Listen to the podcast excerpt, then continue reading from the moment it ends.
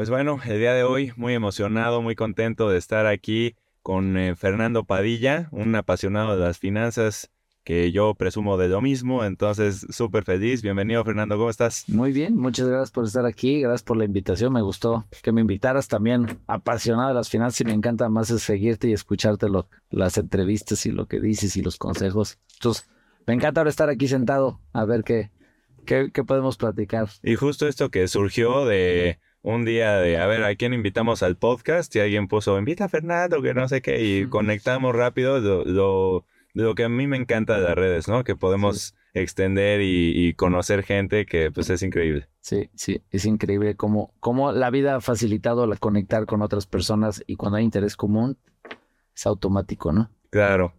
Pues, eh, Fer, te te quería empezar eh, preguntando, porque si tienes toda una trayectoria del mundo financiero, mucho centrado también en el crédito, también en el emprendimiento y todo, pero tu primer trabajo venía más en el, digamos, algo más enfocado en el campo, ¿no? En estas mallas para invernaderos. Me dio mucha curiosidad cómo es que empezaste ahí.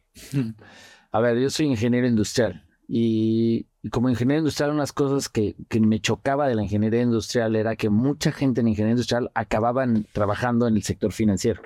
Mm. Y digo, ¿por qué los ingenieros industriales acaban de banqueros o de financieros en las grandes firmas? Porque no estudiaron finanzas o economía. Los ingenieros industriales tenemos que acabar en la industria, ¿no? Y, y ese era el concepto. Entonces, claramente, cuando yo estaba estudiando la carrera, con esta perspectiva dije yo voy a trabajar en la industria. Y pues había una oportunidad en una empresa de la familia que era esta fábrica de telas de plástico para la agricultura. Es una composición de entre combinación de industria textil e industria plástica para atender principalmente el sector agrícola. Hoy se ha desarrollado y también atiende el mismo producto, construcción y otras cosas. Pero yo dije, pues yo soy ingeniero industrial, yo tengo que ir a donde haya máquinas, donde haya grasa y donde yo pueda aplicar mis conceptos de ingeniería industrial. Entonces empecé a trabajar ahí y este y, empecé a crecer, ¿no? Obviamente mi primer, mi primer puesto en esa empresa fue ser mecánico, ¿no? Y de, de ayudante de mecánico, ni siquiera mecánico, ayudante mecánico para hacer como inventarios de piezas, una, un programa para eficientar el, el, el cuándo cambiar las, las, las piezas de las máquinas. Y ahí me empecé a meter y ahí fui fui curioso y me fui escalando y ahí me fui metiendo y penetrando como ahora sí como el, como el mo y la humedad, me fui metiendo a otros lados y acabé siendo director general de la empresa en un transcurso de 10 años, ¿no? Que estuve trabajando ahí en la empresa y, pero bueno, eso es, eso es lo que me llevó a trabajar a la industria, ¿no? Ok, ok, ok. Y, y luego también platicas cómo justo era difícil obtener el financiamiento necesario para hacer más eficiente la operación, las máquinas correctas, aunque daban los números que, bueno, no habían soluciones, gente que entendiera básicamente el modelo y que confiara en, ustedes. Eso es, es, es lo, chistoso de la vida, ¿no? Yo decía, pues, ingenieros industriales del sector financiero y ahora veme a mí emprendedor con más múltiples empresas del sector financiero y tiene que ver justo con eso. Era en este proceso de crecer en la empresa, pues yo veía la empresa y vendíamos y crecían las ventas a nivel balance, a nivel, pues ahí estaba, ¿no? Pero pues tenía dos dolores. El primero es que las máquinas que teníamos en ese entonces, estamos hablando que esto es finales de los noventas, principios del año 2000, ¿no? Y las máquinas que usábamos en ese entonces en la fábrica eran máquinas de los años 60, de una empresa española que ya ni existía, pero ahí estaban las máquinas viejas, viejas, viejas, o sea, casi, casi eran de las tejedoras eran casi casi como las, las, las, las indígenas de Oaxaca que tejen a mano los harapes, casi que, o sea, tenían tecnología, pero de los años 60, y ahí llevaban trabajando y todo el mundo estaba acostumbrado a trabajar con esas máquinas. Yo decía, híjole, siglo, siglo XXI entrando, tecnología, el que no innova, pues no sobrevive. Ya estaba esa tendencia que hoy es más que evidente, pero en ese entonces era, debe ser muy fácil traer tecnología de punta y, mejorar, ¿no? Y si yo mejoro tecnología, pues voy a incrementar productividad, porque uno de los dolores era que no podíamos entregar las ventas a los clientes completo, no podíamos entregar, no nos daba tiempo de, fabricación al tiempo que necesitaba el cliente. Entonces, ¿cómo lo solucionas? Y como ingeniero industrial, pues muy fácil, hay que meterle a la tecnología. Una de las grandes ventajas es que la, la industria textil desechaba tecnología como cada 10, 20 años. Y esa tecnología que la industria textil ya no le servía para nada, para mí en el sector plástico era como tecnología de punta. Entonces, no necesitaba comprar máquinas de los años, del año 2000, necesitaba comprar lo que estaba tirando a la basura la industria textil. Máquinas de los 80 y era meterle 20 años de tecnología a las máquinas. Pues estaba muy fácil. Cinco máquinas, que ese era el proyecto, cinco máquinas sustituían 20 máquinas de los años 60 y ocupaban el espacio de dos o tres máquinas de los años 60, ¿no? Entonces, a nivel espacio, a nivel productividad y calidad, era como blanco con negro, ¿no? Entonces dije, pues eso. Y esas cinco máquinas me costaban un millón de pesos, nada más un millón de pesos. Pues para mí era muy fácil, un millón de pesos debe ser fácil conseguir. Pero se junta con mi otro problema, es, aunque la empresa iba bien, vendíamos, íbamos creciendo, a nivel balance, a nivel estado de resultados, pues tú veías que todo iba mejor, ¿no? Mejor rentabilidad, mejor ventas, pero lo que pasaba en la cuenta de banco era otra historia. Nunca había dinero. Siempre estábamos así como, ¿cómo le hago para pagar la nómina esta semana? Este, el cliente, eh, háblale tres veces, dale un descuento si me paga ahorita, pero necesitamos dinero porque no tengo para pagar la nómina. Entonces, si yo estaba sufriendo en cómo pagar la nómina, eh, pues no tenía dinero para pagar una máquina, ¿no? Entonces, el problema de la caja pues era porque el principal cliente de las mallas eran los manzaneros de Chihuahua. Entonces les vendíamos una malla para proteger contra el granizo. Y entonces nosotros nos mandaban un camión de Chihuahua, cargábamos el camión, para cargarles nos pagaban el 50% y este y luego ya lo transportaban a Chihuahua, tardaban unos días en llegar a Chihuahua y en teoría ellos instalaban las mallas y luego en teoría el contrato decía 30 días que yo te embarco tú me tienes que pagar el otro 50%. Ajá. ¿Qué es lo que sucedía? Yo me decía, híjole, es que no he podido, se atrasó el camión, se atoró, este, el producto de manzana, pues tienes que, cultivarla, cosecharla, venderla al súper y luego cobrar. Eso es lo que vive el manzanero. Su ciclo del dinero es muy largo. Y entonces, obviamente, pues eso me contagiaba a mí como proveedor de un producto que necesitaban es, híjole, es que todavía no me paga el super tal o Walmart o Walmart. se van a tardar seis meses en pagarme, necesito que me ayudes, aguántame. Una cadenita. se hacía un cadenita y entonces, y además me mandaba otro camión.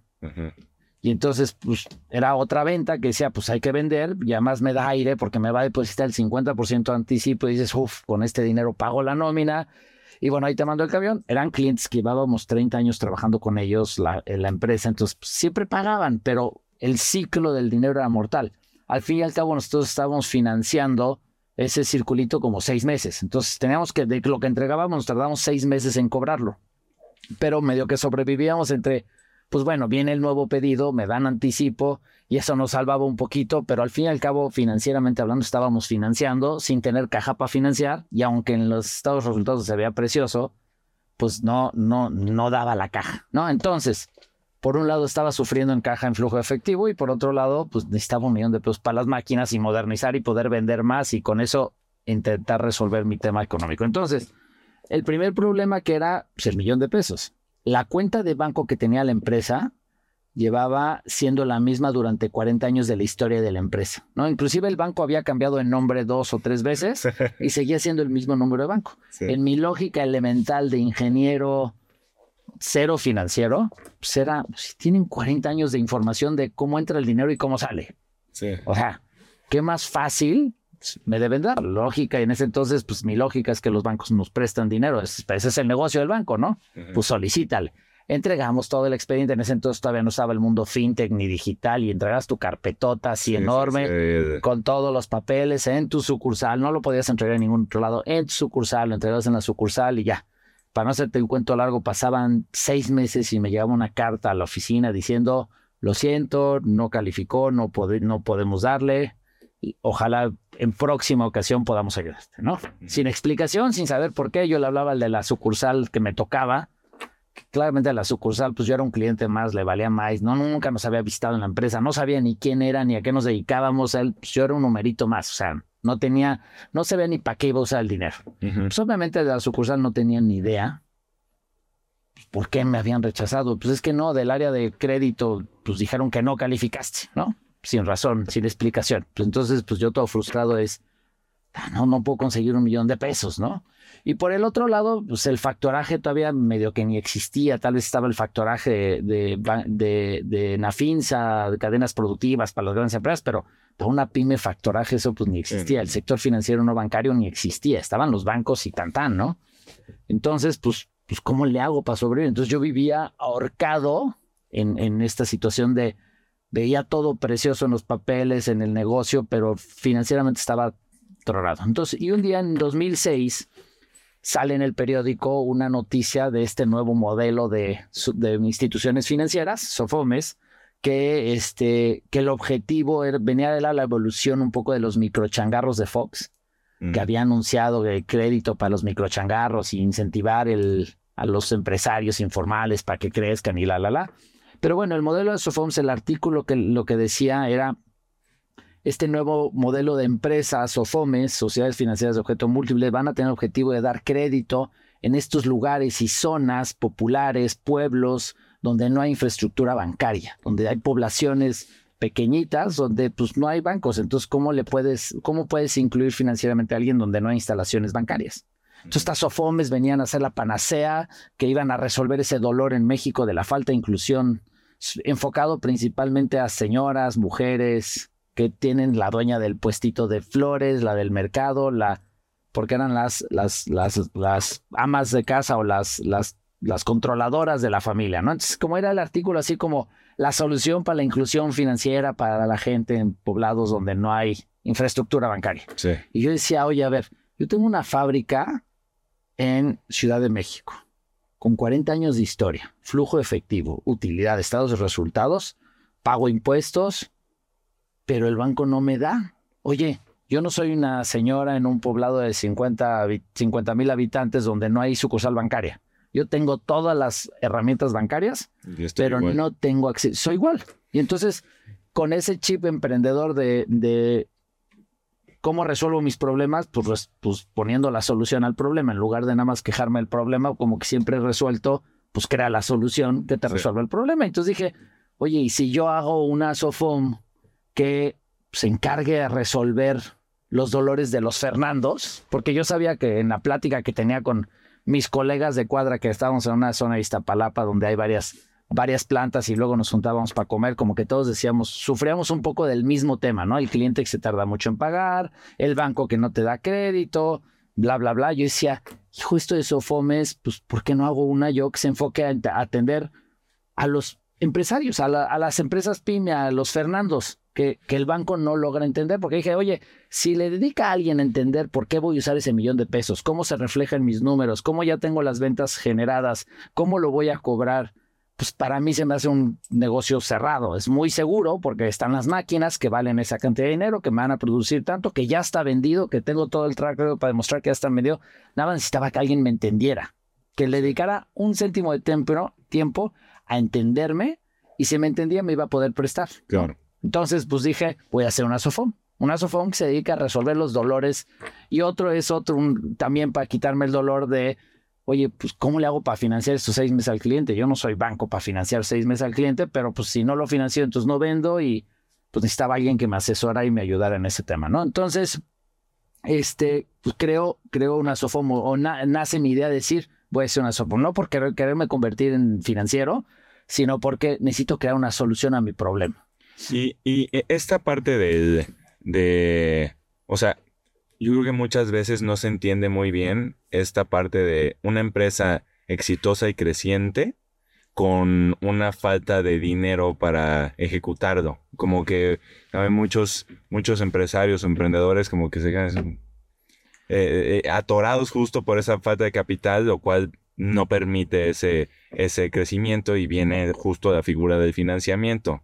¿No? Entonces, ahí, ¿cómo ves esa...? O sea, tiene que ver mucho con cultura y educación. O sea, la mayoría de las profesiones de, los emprendedores, de los empresarios, de los tomadores de decisiones, no estudiaron finanzas, ¿no? Estudiaron ingeniería, mercadotecnia, o no, son emprendedores hechos por la vida, ¿no? Claro. Eh, la educación financiera es muy baja. La gente no sabe las herramientas financieras que existen allá afuera. No saben las herramientas que debes utilizar para rentabilizar tu negocio. Estás ahí concentrado en vender, ¿no? en atender, en resolver el problema que tu empresa resuelve. Las finanzas, pues no, el contador que haga esos números, ¿no? Y que haga, pague impuestos, ¿no? Para muchos, el estado financiero, el estado financiero es para que el contador pague impuestos y las facturas, pues porque el cliente quiere la factura y yo, yo manejo como, sin demeritarlo, pero como miscelánea, cuánto dinero entra a la caja y cuánto sale y todo lo demás, pues es bronca de los demás. Y esa es la realidad en la mayoría, es falta de educación financiera, que no conoces las herramientas la mayoría de las carreras no te, no te incluyen también la educación de cómo manejar las finanzas desde un negocio, cómo, dónde están las finanzas de un negocio. Y, y es triste porque todos los negocios, el que sea, es un negocio financiero. Porque no existe ningún negocio que no se mueva con dinero. Hasta la empresa, la, la no lucrativa, es una empresa financiera porque necesita dinero para hacer su objeto. Total pero el tomador de decisiones muchas veces no está preparado, no sabe, no tiene o no tiene esas redes de apoyo para, para atender. Entonces, pues eso es lo que nos pasaba y eso es lo que le pasaba a todos. Pues no es que no exista, es que nadie sabe utilizar las herramientas y mientras pues no pasa nada, que venga el anticipo, no importa, no importa que me, que me pague, yo sé que me va a pagar en tres meses, que el anticipo, con eso sobrevivo, pero no sabes lo que le estás pegando a tu flujo, lo que le estás pegando a tu costo. Y entonces empiezas a tomar decisiones de quiero vender, ¿no? El empresario normalmente lo primero que se fija es cuánto vendí, cuánto vendí. Tal vez cuánto me sobró, ¿no? Al final, pero primero es cuánto vendí. El, la joya de la corona es logré un contrato, ¿no? ¿Cuántas veces has oído historias de empresarios de, pues a veces vender sale más caro? Porque vendiste y por ganar el contrato te bajaste los precios y no te fijaste en el margen y no le metiste el costo financiero y tal vez estás perdiendo desde el primera venta y tal vez te conviene no vender.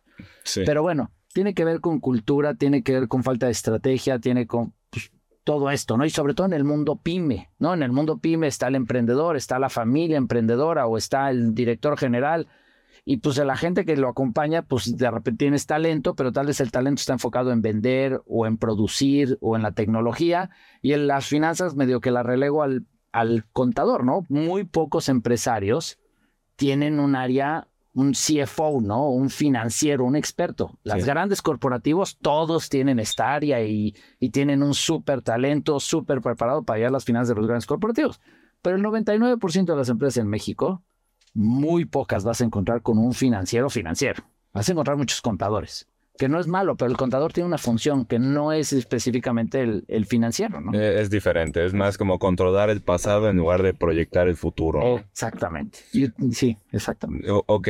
Y, en este rol ya tener una SOFOM que se dedica también pues, a asesorar y a, a justo entender a los clientes, a quien necesita ese capital.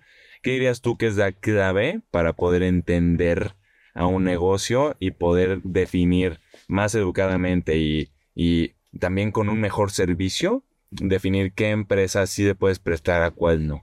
A ver, y esto tiene que ver un poco con la experiencia, eh, lo que vivimos en, en, Predmex, ¿no? La SOFOM. Es, yo mi premisa de entrar no éramos que eras expertos financieros, no éramos, no traíamos un, un algoritmo secreto, ¿no? Sí, claro.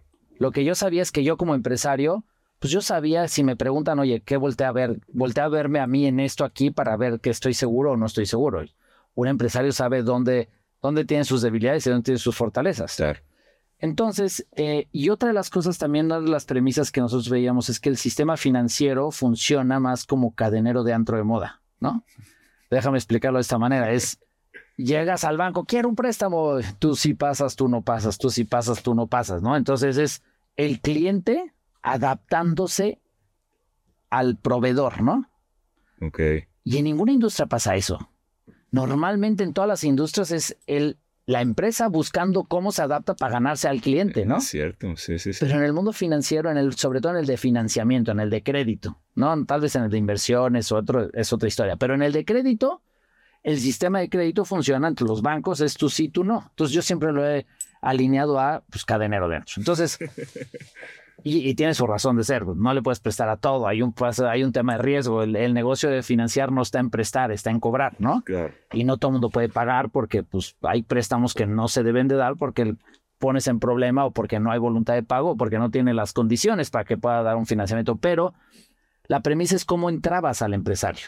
Y la clave al principio, pues obviamente, pues cuando empezamos en 2007, nacemos más o menos al mismo tiempo que el iPhone, ¿no?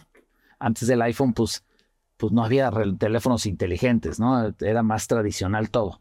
Pero la primera base es entender al empresario, entender al tomador de decisión. Si tú logras conectar con el empresario, entender cómo, cómo es su negocio, quiénes son sus clientes, quiénes son sus proveedores, cómo funciona su modelo de negocio, dónde están sus dolores, dónde están sus debilidades, dónde están sus fortalezas, puedes encontrar una forma de cómo sí darle de manera segura, ¿no? Es simplemente entender. Obviamente lo primero que tienes que alinear es que pues, el empresario sea empresario, ¿no? Y que quiera ser empresario y que realmente quiera utilizar el dinero para el negocio, ¿no? Porque muchas veces también encuentras de, oye, pues tengo mi empresa, pero el dinero lo quiero para irme de viaje o para comprarme mi coche de lujo. Y ahí es donde dices, a ver, eh, si te voy a prestar tu empresa es para tu empresa. Y cuando el dinero encuentras que es para realmente la empresa, pues sabes que ese dinero, pues en la mayoría de las veces es productivo, va a producir más, va a producir más ingresos, va a reducir costos, va... Y entonces empiezas a amarrar la historia. Pero tiene que ver en conocer al empresario. Y una de las cosas, pues al principio era, pues uno a uno, siéntate, conoce. Pero como te dije, nacimos con el iPhone, ¿no? Entonces, en este perfil que tengo también tecnológico fue pues hay que ir aprovechando todas estas cosas, todas las cosas que iban saliendo, inventando, un poco explorando lo que pasaba en otros lados del mundo, pero también viendo lo que pasaba en otras industrias con todo este boom tecnológico que los celulares estaban empezando a hacer. Pues oye, y además, ¿cómo le hago en este perfil de quiero ayudar a entender a los empresarios y ver cómo sí se puede, cómo sí les puedo dar un crédito? Pues no puedo conocer a todos uno a uno. ¿Y qué pasa si yo estando en Ciudad de México, me, uno de un empresario en Tijuana o en Mexicali, o en Mérida, o en Tuxtla Gutiérrez, quiero un crédito. ¿Cómo lo voy a conocer? O sea, no puedo viajar a todos, no puedo llegar, no puedo hacer esta plática, ¿no? Y luego también, pues, también cómo valido que lo que me platican es cierto. Entonces empezamos también a meter muchas tecnologías para poder leer, para poder sacar información de lugares públicos, desde con redes sociales, con información pública, con eh, temas mediáticos, con la marca, con los puntos de venta, con los proveedores y empezamos a generar información y a jalar de todos lados información de la empresa, del producto y cruzarlo, ¿no?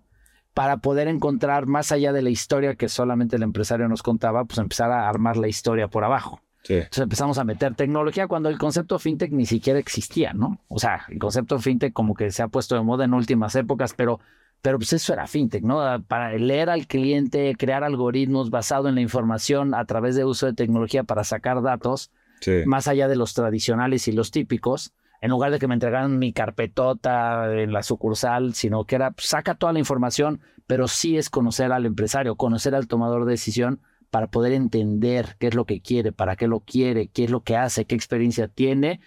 Y en eso la obligación es, ahora la obligación como en cualquier industria, que tengo yo es encontrar cómo sí se puede. No, no a ver si califica o no califica. Mi obligación es encontrar una forma de que sí se pueda, que a mis, a, mis tenedores de deuda o a mis acreedores, pues les dé seguridad donde estoy prestando el dinero. No se trata nada más de dar dinero. Y algo que he aprendido en este negocio es que tú dices doy dinero y pues todo el mundo se forma. Pues, el crédito a la palabra del Banco Bienestar, pues ¿Cuánta, ¿Cuánta gente fue a pedir? ¿Cuánta gente pagó? Esa es otra historia que no dicen, no dicen los datos. Pero bueno, eh, esto es un negocio de que al final es, es un negocio de cobranza, no es un negocio de préstamo. Pero yo quiero prestarle a todos. Yo quiero encontrar como sí a todos. Y entonces ese reto de contestarte esta pregunta usando tecnología, conociendo al empresario, nos ayudó a crear pues, nuestro algoritmo de préstamo para poder sí prestarle, para crear modelos alternativos que tal vez hoy ya son más comunes, hoy ya pues las fintechs muchos usan muchos modelos alternativos, recordando que en esa época pues la forma en que una institución financiera autorizaba o no autorizaba es a través de un estado financiero auditado o firmado por un contador, ¿no? Y esa era la base de la toma de decisión y tal vez una revisión del historial crediticio usando buró de crédito, círculo de crédito, y esas eran las fuentes de información para tomar decisión de presto o no le presto, ¿no? pero hay mucha más información de la persona, de la empresa, del producto, que es lo que empezamos a utilizar. Y eso es lo que nos llevó a encontrar como CIS y cómo empezar a conectar con empresas, y no desde una perspectiva de me dedico a dar crédito. Al, hacer este proceso de conexión y de conocer a los empresarios, pues el empresario se generaba confianza y entonces te volvías no su, no su proveedor de crédito, sino su asesor financiero, ¿no? Y entonces un poco en, antaño los bancos funcionaban así, ¿no? Los grandes empresarios de hace muchos años tenían su banquero de cabecera, que era su amigo financiero, al que le hablaban para cualquier dolor y ese banquero es el que le resolvía al empresario sus dolores. Eso ya no existe en la masividad, en el crecimiento, pues es la sucursal que te toca, ¿no? O sea, tal vez un gran empresario con un gran corporativo tiene un banquero personalizado. Pero los empresarios pymes, los emprendedores, pues la sucursal que te toca y el ejecutivo en turno que está. ¿eh? No, no hay uno especial que te tiene que conocer. Entonces empezamos a crear este modelo de, pues no es el banquero de cabecera, pero sí este modelo, yo soy tu asesor financiero, soy tu aliado. Yo te vengo a ayudar a ver qué te duele, ¿no? ¿Qué es lo que te duele? ¿Qué es lo que te está sufriendo? ¿Por qué te está sufriendo esto? A ver, yo encuentro esto, así te puedo ayudar. A ver, ¿y tienes algún como tracking, algún como eh, no sé, más allá de nos pagó o no, eh, eh, ir sabiendo qué pasó con esta empresa porque le presté y, como el caso de éxito gracias al financiamiento que le di, dan ese seguimiento así. Sí, 100%. Es, es más, el, el, el crédito que más información te da, o el financiamiento, porque no es solo crédito, es crédito, arrendamiento, factoraje, es el que más te da, es el que no te paga porque hacemos postmortems de, de todo lo que no nos pagan, se hacen postmortems. ¿Qué quiere decir? Regresamos al inicio y buscamos qué variable fue la que no detectamos, qué fue la que nos falló. Y entonces esos postmortems que estamos haciendo constantemente de lo que no nos pagan, de los no exitosos, siempre nos ayudan a aprender cosas. Y eso hace que el algoritmo esté mejorando constantemente, ¿no? Obviamente el postmortem al principio pues era manita uno por uno y pues prácticamente vuelves a correr todas las variables en el algoritmo y empieza a evaluar, oye, a ver, aquí cuánto dice que prestó, por qué no prestó, un poco leer la historia. Pero sí es, yo creo que en una empresa financiera esta, este paso es fundamental, ¿no? Porque no es, lo que hoy funcionaba, lo que hace, pero hace 16 años funcionaba para evaluar el riesgo de una empresa, pues no funciona hoy. Lo que funcionaba antes de COVID no funciona hoy después de COVID. Entonces, tus modelos de autorización tienen que estar evolucionando constantemente y no pueden evolucionar a través de los éxitos, evolucionan a través de los fracasos. ahí es donde aprendes, qué me falló, ¿no? ¿Qué es lo que no vi? ¿Qué es lo que no entendí? Qué es lo que le falló mal al cliente, ¿no? Y una de las cosas que, uno de los, por ejemplo, un ejemplo de aprendizaje muy importante, una de las principales causas de los no pagos, eh, digo, eso ya lo hemos ido mejorando en el algoritmo, pero una de las cosas que detectamos que pues tal vez no era tan importante en TAS y que era la principal causa de por qué no me pagó un cliente, tiene que ver con la concentración de sus ventas. Cuando un mm. cliente tenía una concentración de ventas arriba del 60% en un cliente, casi siempre esos en el tiempo me acababan fallando el crédito porque se les caía ese cliente. Y eso los hacía defoltear, eso los hacía atrasarse, eso les hacía en problemas. O sea, podíamos tener clientes que tal vez igual traían algunos pecadillos en buro de crédito, en historial crediticio, o que pues de repente no tenían tanta rentabilidad, inclusive empresas que a nivel utilidad pues igual estaban perdiendo dinero y eso nos pagaron bien. Eh, el causa principal que de, estas cosas que hemos aprendido es, una de las principales causas de no pago es un cliente bueno que tiene una concentración importante en un cliente. Sí, la dependencia. La dependencia. Y no sabes cuántas empresas llegan y vemos esa fotografía. Vemos esa fotografía. Entonces, no quiere decir que no le vamos a dar crédito, simplemente es que ya limitamos, lo condicionamos el monto a que vaya diversificando ventas, que abra nuevos canales, nuevos productos. Y entonces ahí es donde jugamos el papel de aliado. No es te doy crédito o no te doy crédito, es a ver, te puedo ayudar con esto, tal vez te podría dar más si pulverizas tus ventas, si generas un nuevo canal de exportación. Y entonces lo desarrollan y entonces ya les puedo dar más porque pulverizaron, porque ese se volvió uno de los algoritmos que decía la concentración de ventas es uno de los puntos de más riesgo en una empresa. No la utilidad, no el historial crediticio, no el monto de ventas, es la concentración de clientes. digo, este es como un ejemplo de muchos que encontramos pero pues sí, es, lo estamos haciendo y traqueando todo el tiempo y obviamente entre más vamos creciendo, pues cada vez va siendo más data y ahorita ya le metemos inteligencia artificial para que no sea solamente el análisis post-mortem humano, sino está ahí la, el algoritmo de inteligencia artificial que desarrollamos que está aprendiendo, cruzando todo, correlacionando todo y detectando a ver cuáles son las correlaciones que hacen sentido y que son repetitivos en los post-mortems. Y entonces, pues eso, y eso se vuelve entre más crezcamos, pues más va mejorando. Inclusive tenemos una iniciativa ahí, un grupo de distintas financieras, estamos compartiéndonos estas bases de datos de los no pagos para que, para que sacar más data, no solamente lo que yo he hecho, sino lo que ha hecho otro con otro proceso, otro algoritmo, y eso pues va ayudando a... Al gremio, a la confianza. Y a la, a la confianza y al entender y al ver cómo sí le puedo dar un crédito a alguien. Claro. ¿No? O sea, ¿cuáles esas variables que sí me determinan que alguien me va a poder pagar o no me va a poder pagar, ¿no? ¿Cuáles son, cuáles sí, cuáles no? ¿Cuáles son los que tengo que voltear? ¿Cuándo volteo a verlo poquito? ¿Cuándo lo volteo a ver mucho? Porque no es igual. Y además en el mundo de emprendedores y de empresarios pyme que tienen a tener un toque de informalidad.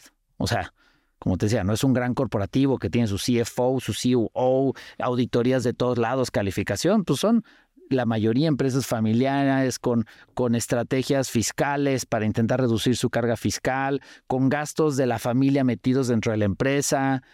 Así son las pymes.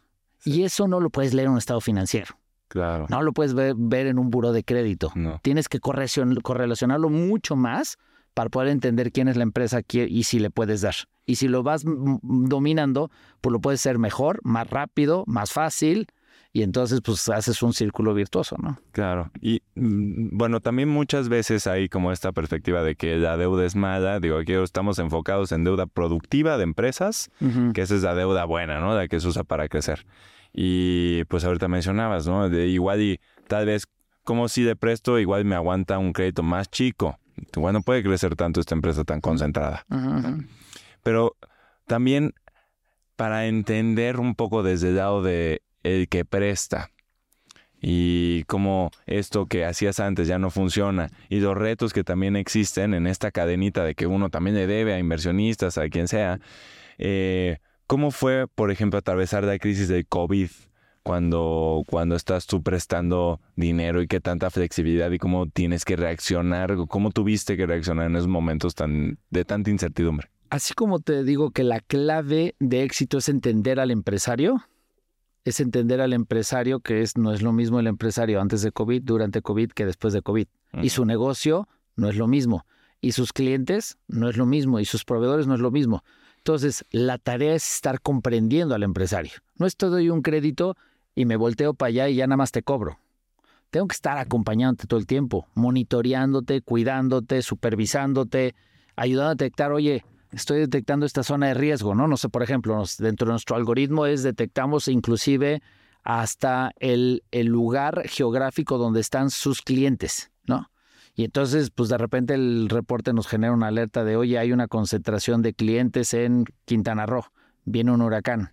Entonces, oye, ¿qué estamos haciendo para ver? Entonces, como que estás, siempre la clave es estar cerca de tu cliente, como en cualquier industria, ¿no? O sea, yo no veo ninguna empresa que tenga éxito estando lejos del cliente. Al contrario, las empresas que son exitosas son las que conectan con el cliente. En el producto financiero, que no te estoy vendiendo un producto de consumo y me volteo para el otro lado, sino que usted dio un crédito que lo voy a cobrar en los próximos 36 meses. Es una relación. Tengo que hacer una relación contigo, te tengo que conocer, te tengo que cuidar, tengo que estar cerca de ti para cuando necesites. Y el COVID fue uno.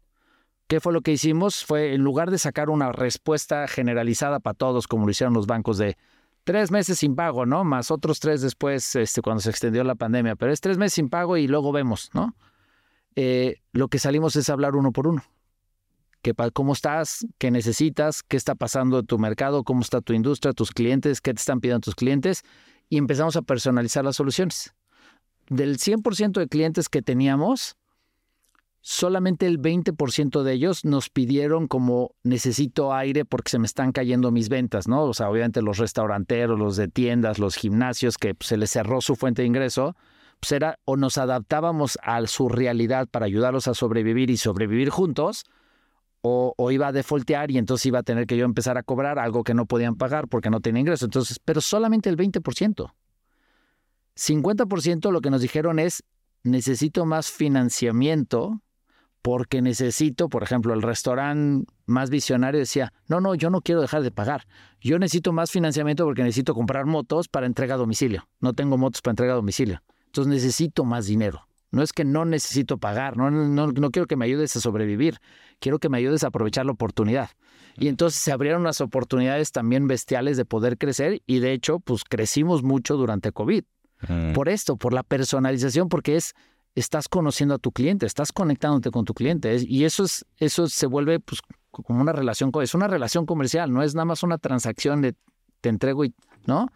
Y eso yo creo que es clave y, la adaptación fue personalizada y eso nos hizo crecer. Y, y, más o menos si tú lo volteas a ver en el sector no bancario, fintech, no fintech, ve las carteras de crédito reportadas hoy en Comisión o en Conducef en, o en Banco de México, sector no bancario durante pandemia creció sus portafolios, cuando el sector bancario decreció, porque obviamente el bancario fue, pues ok, les doy aire que no paguen, pero tampoco suelto crédito. No, no, no estoy, no puedo, no lo personalizo así, no lo saco, no lo saco así. Y el sector eh, no bancario, principalmente Sofomes, pues al contrario, hicieron muchos modelos similares al que te platico y esta adaptación, pues generó que a veces el cliente no necesita no pago, lo que necesita es más crédito, ¿no? Para poder aprovechar, porque pues sí, la pandemia trajo muchos retos para muchos, pero muchas oportunidades para otros. Para el que vio con visión el problema como oportunidad, se generaron, se generaron grandes éxitos, ¿no? Otros grandes fracasos, pero grandes éxitos. Eh, esa, esa mentalidad también de tan de emprendedor, de ver el problema como oportunidad, ¿no? ¿Cómo, cómo, cómo piensas tú esa parte también, tú que tienes una naturaleza em tan emprendedora, qué piensas de emprender? ¿Por qué te gusta? A ver, me volví emprendedor no porque soñaba ser emprendedor, sino porque tenía de dos en la vida, o esperarme a que alguien me resolviera el problema, o convertirme en la solución a mi problema.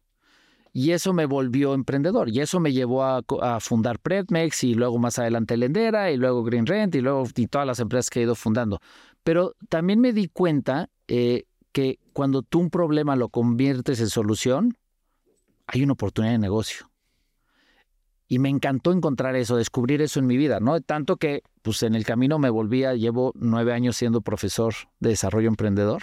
Doy clases de desarrollo emprendedor y eso es lo que le enseño. Entonces ya no solamente lo ejecuto en mí, sino que lo estoy enseñando constantemente porque la magia de la vida es poder convertir los problemas en oportunidades. Eso es ser emprendedor. Muchas veces nos las pasamos quejando de todo lo malo que hay a nuestro alrededor, ¿no? que si México, que si el país, que si los políticos, que si las grandes empresas, que si el precio, que si el dólar, que si... ¿De qué nos sirve quejarnos? ¿De qué nos sirve señalar el problema? Al contrario, lo que me doy cuenta es que cada dolor, cada problema es una oportunidad de negocio. Quien encuentre la forma de resolver ese problema es una gran oportunidad de negocio.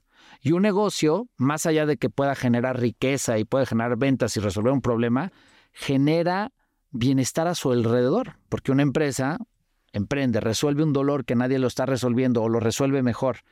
Esa empresa genera empleo. La gente que tiene empleo puede pagar salud, educación, pagas impuestos. Generas bienestar a tu entorno. Y entonces lo que yo vi y agarré como misión en la vida es que la empresa es el, la mejor cosa que le puede pasar al mundo porque genera bienestar que hace que la gente no dependa de, pues, de que alguien me regale dinero o de que alguien me subsidie o de que pues, se resuelva solita. Y entonces genera cosas increíbles y en un país como el, que nosotros vivimos, que tiene tantos problemas, tantas deficiencias, tanta pobreza, tanta inseguridad, pues ¿cómo, cómo, pones, cómo pones tu granito de arena para resolver eso? Y creí que, que mi misión, o creí, o he agarrado esa misión de, pues es a través de empresas personalmente yo creando empresas, pero también empujando a otros a crear empresas y por eso hago desarrollo emprendedor. Por eso estoy en, de presidente en Enlace, porque creo que ahí puedo aportar también siendo mentor o consejero de otras empresas. Por eso soy consejero en la SEM, la Asociación de Emprendedores de México, porque ahí creo que puedo poner un granito para generar y todo lo que hago se enfoca a eso. Y de hecho, mi misión en la vida la entendí en el camino que era cómo ayudo a otros a hacer empresa o a ser más empresarios. Porque cuando yo estaba en la empresa de la fábrica de, plásticos, cuando no tenía para pagar la nómina esa semana y yo me estresaba, ¿cómo le voy a hacer para... Tenemos 120 trabajadores. ¿Qué van a hacer estos 120 si no les puedo pagar la nómina? Si no pueden llevar la lana a su casa para poder pagar el súper o lo que necesitan. Más allá de que se enojen de que no les pague. ¿Qué impacto tan negativo puedo estar generando? Yo tenía la responsabilidad de esas 120 familias de que no puede fallar. Y en ese proceso, pues sí, tenía mi consejo de administración, que mi consejo de administración era mi papá y mi hermano, ¿no? y yo. Y este, pues ellos desde su perspectiva de intentar ayudarme, pues me aconsejaban, ¿no? Tampoco es que tuvieran dinero como decir, ay, te pongo yo el dinero, incremento capital. Y en ese proceso, pues yo me sentía como empresario totalmente solo, solo contra el mundo. Y estamos hablando que, y además inexperto, porque tenía 20 poquitos. O sea, porque me lancé de emprendedor y hacer todo esto, pues desde muy chico. Y estaba ahí sentándome con el líder sindical de 70 años o con el de la renta y yo de veintipoquitos años, y entonces me sentía inexperto, sin tener a, dónde volteo, ¿no? Pues le pedía el consejo a mi papá, pero como papá me daba el consejo de papá y pues él era buen empresario y me ayudaba y me daba sus consejos, pero, pero ya. Y entonces para mí se me volvió fundamental tender estas redes de ayuda, estas redes de contacto, y con esta perspectiva de que todas las empresas son financieras, todas las empresas, desde la miscelánea hasta Coca-Cola, necesitan dinero para sobrevivir, la herramienta del financiero, que adicional me resolvía mi dolor, pues se me volvió también una herramienta para ayudar a los empresarios. Entonces mi misión en la vida se volvió ayudar a empresarios desde, desde todas las perspectivas con la herramienta más fundamental, más básica, que es el dinero. Y entonces ahí se conecta, pues todo lo que hago y en todo lo que estoy metido tiene que ver con eso. Y todas las empresas que he creado, pues tienen que ver con eso, ¿no? Y, y es eso, es problema, solución. Y todo eso genera bienestar. Ese es como el motorcito. Eh, y ahorita platicabas justo de, de, de, de, tu rol aquí en Enlace, que es este programa de, de empezar a formar consejos consultivos para empresas así, para pymes y todo aquí en, en, el que está en todo México, impulsado por el TEC. Eh, y bueno, quisiera como preguntarte o que nos dejaras clara de importancia de un gobierno corporativo. Ahorita decías de este este consejo de administración que eran eh, tu hermano, tú y, tu papá. Eh, pero, ¿qué es lo que te da el tener este? Primero, ¿qué es? Y, qué es lo que te da. Enlace es un programa del TEC de Monterrey que eh, su objetivo es institucionalizar empresas, enfocado a los emprendedores, startups, empresas pyme, ayudarles a crear este gobierno corporativo, ¿no? El gobierno corporativo es este consejo de administración que empieza como un consejo consultivo, o sea, grupos de expertos que estén ahí para ayudarte y aconsejarte en la dirección de tu negocio, ¿no? Un poco siguiendo con mi historia, el, el ser director general de una empresa, el ser el dueño de una empresa, el ser el emprendedor de una empresa, es el lugar más solitario y más duro que hay. ¿Por qué? Porque todo lo que pasa en la empresa no importando que tengas el mejor o el peor equipo del mundo, tú eres el responsable. Tú eres el que tomas las decisiones, ¿no? Entonces, eso es una losa muy pesada. De tus decisiones depende, pueden afectar, se pueden afectar o beneficiar tus empleados, sus familias, tus clientes, sus familias, tus proveedores, tus socios, tus inversionistas, de tu decisión. ¿Ok? Obviamente esas decisiones muchas veces son estresantes son, oye, me voy a la derecha y pongo en riesgo A, o me voy a la izquierda y pongo riesgo B. Y al final me puedo apoyar en todo mi equipo para intentar soportar mejor mi decisión, pero la última línea soy yo, ¿no? Eso hace que la posición de un, de, un líder de un negocio sea estresante y solitaria. Y porque esos temas, pues normalmente no tienes con quién tratarlas. Esa decisión muchas veces por, te puedes apoyar con tus empleados, pero tal vez en la decisión está comprometida los empleados. Entonces, pues el consejo que te dé tu empleado, pues tiene conflicto de interés. A veces puedes contratar un consultor, pero el consultor le estás pagando para que te dé un consejo. Entonces tiene un conflicto de interés natural, pues de que tengo que darle consejos que le gusten, porque de eso depende que yo siga cobrando, ¿no? Si le doy un consejo que no le guste, me va a correr y no me va a pagar, y entonces yo tengo un conflicto de interés como consultor sin decir que sean malos los consejos de consultores, pero bueno, hay un conflicto de interés. Con tus socios, que tal vez no están operativos, o tus inversionistas, pues tienen una necesidad, ellos lo que quieren es el retorno.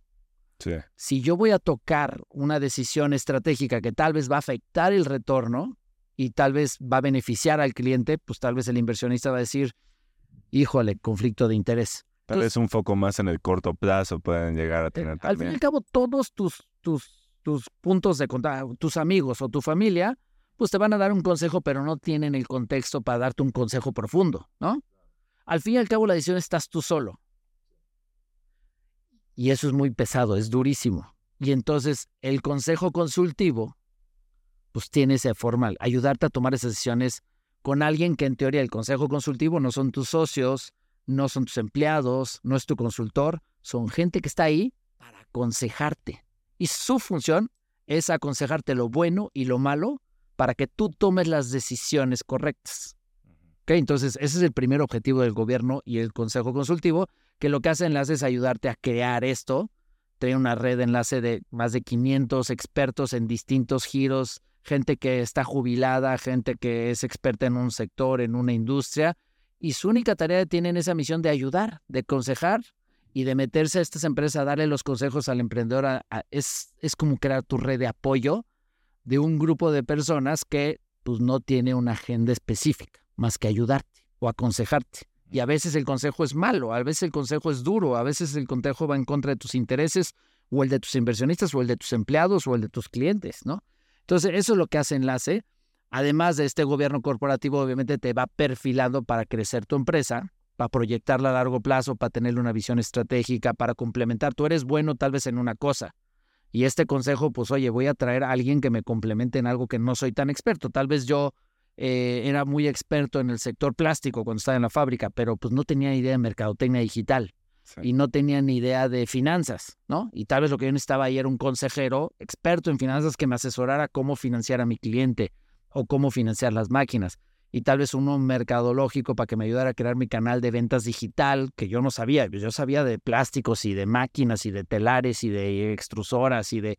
Entonces el consejo te ayuda también a agarrar expertices de diferente lado. Y eso, digo en pocas palabras, que tiene que ver con lo mismo. Una red de apoyo que ayuda a que la empresa tenga éxito más sólido, más fuerte hacia adelante.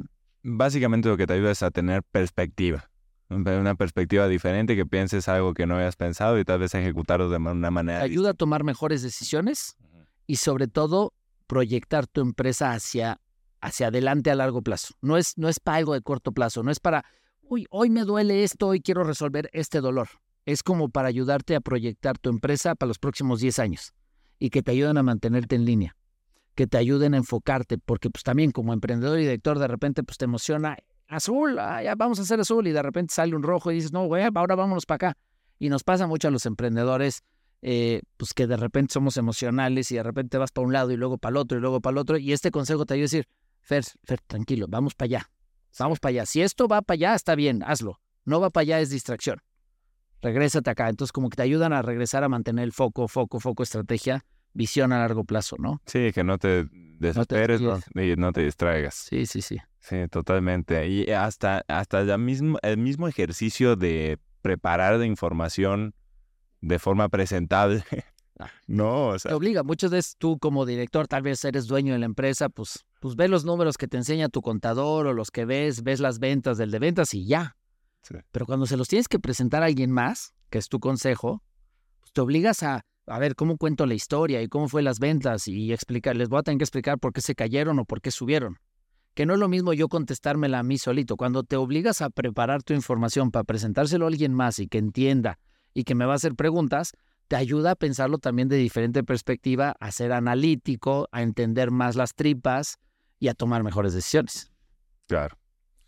y también pensando en, en estas diferentes perspectivas que también se pueden ejecutar hasta en la creación de, nuevas empresas, ¿no? Las empresas innovadoras están haciendo algo que básicamente no se había hecho.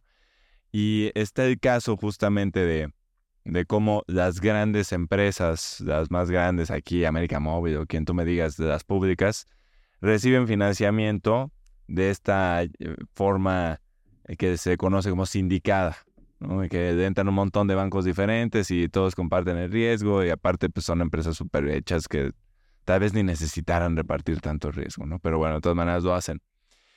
Y luego vienes con, eh, con Lendera, justo a resolver esto con, eh, con el crowdfunding para hacer este, eh, bueno, crowdlending. Crowdlending, eh, y, y, bueno, eso reparte también el riesgo para que no te concentres mucho, porque una pyme tampoco es que puede ir a, a 20 instituciones a, pedir crédito, normalmente sí se concentra con una.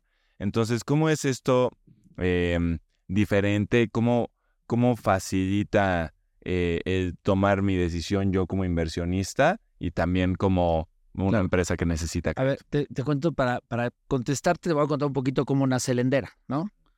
Estábamos en Predmex, entendiendo al empresario, dándole soluciones de crédito, arrendamiento, factoraje, y yo tenía principalmente dos dolores, ¿no?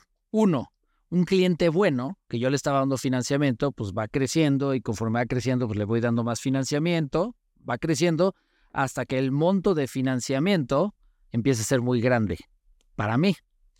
Recordando el algoritmo de cuál es la principal causa de que mis clientes me dejan de pagar, concentración. Entonces llega un momento de que tengo que cuidar qué tan concentrado estoy en un cliente, porque siempre existe el riesgo que un cliente pues no, no este, pues se muera o se caiga o le pase algo y no me pueda pagar. O sea, el riesgo que tú evalúas que te pase a ti. Exactamente. Entonces yo traigo una regla de decir, pues no tengo mi techo, no puedo llegar infinito, pero es buen cliente y me paga. No lo quiero dejar. Quiero seguir siendo su aliado. ¿Cómo lo sigo ayudando? ¿No? Ese era el primer problema. Oye, pues yo estando en el, mundo de Sofomes, fui presidente de la acción de Sofomes, entonces pues conozco la comunidad, sé otros que están haciendo cosas similares que yo y de repente pues de manera informal le decía a Sofom 2, oye, traigo este cliente, es buenísimo, me encanta, pero ya lo tengo hasta acá topado y quiere más y está creciendo y necesita máquinas o necesita más dinero, vamos a hacerlo sindicado. Y lo hacíamos de manera informal las dos Sofomes y poníamos a nuestras áreas legales a ponerse de acuerdo cómo instrumentar y nos convertíamos, déjame utilizar el ejemplo, nos convertíamos en la burocracia del banco. Entonces, un proceso que era ágil, rápido, se volvía lento porque ponías a dos, dos competidores a ponerse de acuerdo cómo atender, ¿no? Entonces, medio que era doloroso el proceso y la mayoría de las veces nos poníamos de acuerdo y dábamos un crédito sindicado y este cliente lo podía seguir yo atendiendo, compartiendo el negocio con otra Sofón para seguir creciendo el cliente, ¿no? Ese era el primer dolor que tenía en la Sofón. Otro, otro tema que tenía en la SOFOM o que se vive en la SOFOM, las SOFOM son instituciones financieras que tienen el objeto de prestar dinero. Lo que no pueden hacer las instituciones, las SOFOMES, son captar ahorro como los bancos. ¿no? El banco lo que te presta cuando te presta es el ahorro de la gente que guarda su dinero ahí. Sí, el ahorro de alguien más. El ahorro de alguien más, ¿no? Que pues, les cobran comisiones y todo, pero ese es el dinero que usan para prestar. Las SOFOMES no. Las SOFOMES tienen que salir a pedirle al banco le tienen que salir a pedir a la banca de desarrollo, tienen que buscar inversionistas de capital de riesgo y ese dinero es el que te prestan a la SOFOM para que tú lo prestes, ¿no? O sea, la materia prima de una SOFOM es dinero. Y como todo en la vida, pues hay ciclos económicos y a veces hay mucho dinero en el mercado y hay veces que hay escasez de dinero. Entonces, oye, yo tengo todos estos clientes, estoy atendiendo todos estos clientes, y de repente pues, se me acaban, ahora sí como el chiste de la el anécdota de la, de la indita que vende naranjas en el, centro y que alguien dice, oye, te compro todas tus naranjas. Híjole, no, porque si me compras todas las naranjas ya no voy a tener que vender, ¿no? Y entonces de repente te quedas sin naranjas y te quedas sin dinero y ya colocaste el dinero en todos los clientes y de repente pues el fondeo ya te lo acabaste, ¿no? Ya estás saliendo a buscar nuevos fondeos y estás tocando al banco de desarrollo y tocas al otro banco y tocas a todos, pero en el proceso de que consigues más materia prima, pues los clientes siguen necesitando. ¿Cómo los atiendes? ¿Cómo sigues creciendo? Entonces de repente íbamos a mil por hora y de repente tenías que bajar el ritmo por lo que lograbas conseguir la nueva línea de fondeo y luego volvías a acelerar y luego...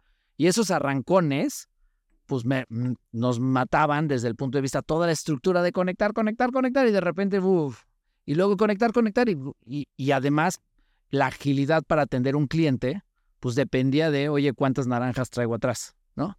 Esa es mi capacidad de crecer. Lo que me limitaba a crecer más era la capacidad de captar dinero y estaba muy limitada la captación de dinero porque las SOFOMES solo pueden captar de ciertos lugares, ¿no? Entonces yo decía, ¿cómo le puedo hacer? Obviamente está el modelo de banco, pero para ser un banco necesitas una estructura, unos grandes capitales, una cosa que, pues, para la mayoría de los bancos chiquitos, pues tal vez no es rentable hasta que tienes ya un volumen bestial. Entonces, ¿cómo le hacía teníamos el toque tecnológico de que le metíamos mucha tecnología en Predmex, de cómo le damos para crédito, y decía, empecé a explorar qué, qué sucedía en otros lados del mundo. ¿no? Y lo que yo veía en otros lados del mundo es este crowdfunding, ¿no? Fondeo colectivo, que en Europa y Estados Unidos lleva 40 años de existir y hay muchas empresas muy grandes y que están creciendo y era y estábamos de moda con el Uber de todo y todo era uberización de todo y era simplemente una plataforma que conecta al que necesita dinero con el que, con el que tiene dinero, ¿no? Hay un chorro de dinero ahí que la gente no sabe ni dónde meterlo. y hay un chorro de gente que necesita dinero y hoy desde Predmex a veces me tengo que frenar en lugar de seguir atendiendo, ¿no? Y entonces yo digo, oye, estos modelos de crowdfunding me curan esos dos dolores que yo tengo. ¿Qué pasa cuando un cliente bueno sigue creciendo? ¿Cómo le hago para sindicarlo más sencillo, más fácil con otras SOFOMES o con otros inversionistas? Y dos, ¿cómo le hago para no frenar la colocación? ¿Qué pasa si yo me quito de la fórmula del problema de que dependa de mi capacidad de fondearme? Más bien, utilizo esta Uber de ya conocí al que necesita dinero y sé que hay mucha gente que tiene dinero ahí guardado. Inclusive cuando lo estábamos evaluando, eh, habían, en la estadística que saqué del Banco de México, habían 300 billones de pesos de personas físicas en cuentas de cheques. O sea, cuentas de cheques, o sea, cuentas de cheques, no, no, no empresas, personas físicas. Cuentas de cheques que no pagan ni un centavo de interés, que cobran comisión, 300 billones hay muriéndose de la risa. Y pierden contra la inflación, se están pudriendo. Pudriéndose. Y eso sin contabilizar que seguramente hay más latas de galletas con dinero que cuentas de cheques. O sea, ¿cuánto dinero debe haber en México abajo del colchón en latas de galletas también pudriéndose, muertos de risa? Entonces yo decía, el número acá es bestial. Tenemos una cultura de no inversión, la gente no sabe, la gente participa en tandas, ¿no? A nivel popular pero no invierte, ¿no? Tenemos esa, esa cultura muy baja. Yo tengo un dolor de que a veces se me acaba la gasolina, entonces necesito conectar con, allá hay un chorro de gasolina, ¿cómo la conecto? ¿Cómo crees con los empresarios? ¿Cómo los indico? Y entonces ahí digo, y está pasando esto fuera del mundo, crowdfunding, y en México no hay crowdfundings, ¿no? Esto fue obviamente antes de que, que empezaran a hacer las primeras plataformas, dije, eso es lo que necesito hacer, eso quiero hacer, otra vez. Mi problema lo convierto en solución y se vuelve un emprendimiento lendera, ¿no? Obviamente lo tenía que hacer como una empresa totalmente separada de Predmex por temas regulatorios, porque iba a ser un modelo separado. Y era el crowdfunding, ¿no? Y enfocado yo a empresas, a la solución de problemas. Y una de las cosas que vi en común de las empresas era, pues todas las empresas tienen equipo y maquinaria, o necesitan equipo y maquinaria. Y equipo y maquinaria es la mesa, el iPad, la computadora, la máquina industrial, el coche, la flotilla de coches o lo que necesitan. Todas las empresas necesitan algo de equipo. Y dije, pues voy a conectar este modelo de crowdfunding eh, con el equipo de maquinaria de las empresas. ¿Para qué? Pues para jalar este dinero de inversionistas tengo que crear un modelo que sea fácil de entender y que se sienta seguro, que sea lo más seguro posible, ¿no? Todos tienen terrenos y propiedades, pero todos tienen equipo y maquinaria. Y todos necesitan estarla modernizando, conectando otra vez con mi problema inicial en la fábrica de ¿quién me renta máquinas? ¿O dónde saco dinero para máquinas? Y las máquinas, los coches, valen dinero. Entonces, pues ya estaba Eureka. Vamos a crear una plataforma de crowdfunding que conecte a empresas que necesiten, quieran o tengan activos, mi equipo y maquinaria, y contra ese, esos activos voy a prestarles dinero o les voy a arrendar los activos si lo que quieren es comprar, renovar, cambiar, porque el producto ideal para financiar equipo, maquinaria es arrendamiento, ¿no? Discutan lo que discutan. Es arrendamiento el producto ideal para cualquier empresa financieramente hablando hacerlo. Entonces dije, voy a conectar eso, la necesidad de financiamiento de las empresas, con algo común que tienen todos, equipo y maquinaria. El equipo y maquinaria es muy fácil para la gente que no es experta financiera decir, oye, estoy prestando el dinero para un coche. Un coche es fácil de monetizar, es fácil de entender, es fácil de evaluar. No estoy levantando para acciones, no estoy levantando para cosas raras estoy levantando para que esta empresa tenga su flotilla de coches para que sus vendedores puedan vender, ¿no? Y entonces ahí es donde nace la idea de crear Lendera. Obviamente en este proceso de que nace, nace obviamente empezamos a trabajar con la idea cuando están empezando a nacer tal vez las primeras plataformas ahí del 2012. De hecho, con la, una de las primeras que nació fue Prestadero, que es préstamo entre personas, este modelo de crowdfunding de persona a persona, y yo me acerqué con, con, con Gerardo, que es el de prestador, y le dije, oye, yo ya traigo, traigo un track record de crédito muy enfocado hacia empresas, pero yo traigo toda una infraestructura y quiero hacer esto que tú estás, tú, tú estás queriendo empezar a hacer, ¿no? Vamos a hacerlo juntos. Yo te presto todo mi know-how, infraestructura. Al final no nos pusimos de acuerdo, él iba enfocado a tema de personas, yo, yo enfocado a, nombre, a temas de, empresas, y él ya estaba empezando a ver a fondos para que le metieran capital y bueno, se fue por ese camino, pero yo sabía que era la, la forma de que lo teníamos que hacer. Intentamos un par de alianzas de, de, nos intentamos asociar con una plataforma de crowdfunding en Estados Unidos que estaba enfocado muy grande. al final, pues como que nos dijeron, no queremos expandirnos a Latinoamérica, queremos concentrarnos en México, en Estados Unidos hay mucho que crecer, entonces al final no, nos no acordamos nada. Intentamos con una empresa española y lo mismo, ellos estaban creciendo tanto en Estados Unidos y en España que dijeron, ahorita no está en nuestro radar expandirnos a Latinoamérica, tenemos todavía mucho que crecer todavía en nuestros países y, tal vez en el futuro.